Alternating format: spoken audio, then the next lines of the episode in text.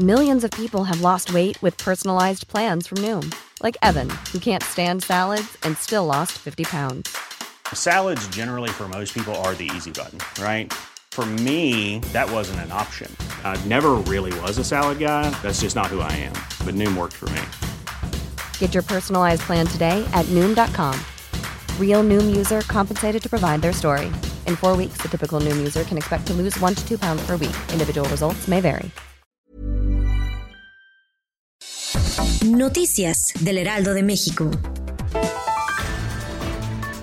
La Suprema Corte de Estados Unidos se pronunció el jueves en contra de una petición del gobierno del presidente Donald Trump para poner fin a un programa que protege a casi 700 mil jóvenes inmigrantes indocumentados de la deportación. La solicitud del gobierno era una característica clave de la agenda de inmigración del presidente Trump. Políticamente es una seria derrota para la agenda migratoria del mandatario. La dirigencia de Morena denunció a su secretaria general Jacob Polensky en la ventanilla de la oficina del fiscal general de la República Alejandro Hertz Manero por presunto daño patrimonial equivalente a aproximadamente a mil millones de pesos al adquirir inmuebles, otorgar contratos de obra y entregar pagos anticipados al empresario Enrique Borboya de Grupo Ebor. El Lealdo de México publicó en su edición del 17 de junio una entrevista en el que el presidente de Morena, Alfonso Ramírez Cuellar, confirmó la presentación de denuncias civiles y penales contra Polensky por recomendación del cuerpo de abogados del partido.